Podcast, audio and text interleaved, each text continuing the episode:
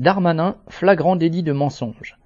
Accusant un imam du Nord, Hassan Iqiyoussen, d'avoir tenu des propos antisémites contraires à la laïcité et sexistes, le ministre de l'Intérieur Darmanin a annoncé le 28 juillet qu'il serait expulsé vers le Maroc, dont ses parents sont originaires.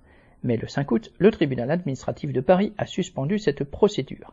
Il a motivé sa décision en expliquant que certaines des accusations, comme l'atteinte à la laïcité, ne reposaient sur rien d'établi et que rien ne justifiait une expulsion.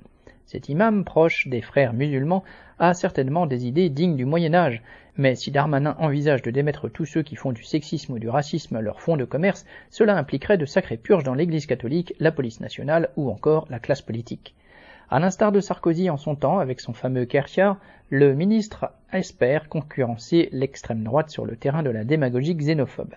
Durant le mois de juillet, il a, coup sur coup, annoncé une nouvelle loi contre les immigrés à la rentrée et l'expulsion d'un homme suspecté d'une agression de policier avant que celui-ci soit mis hors de cause.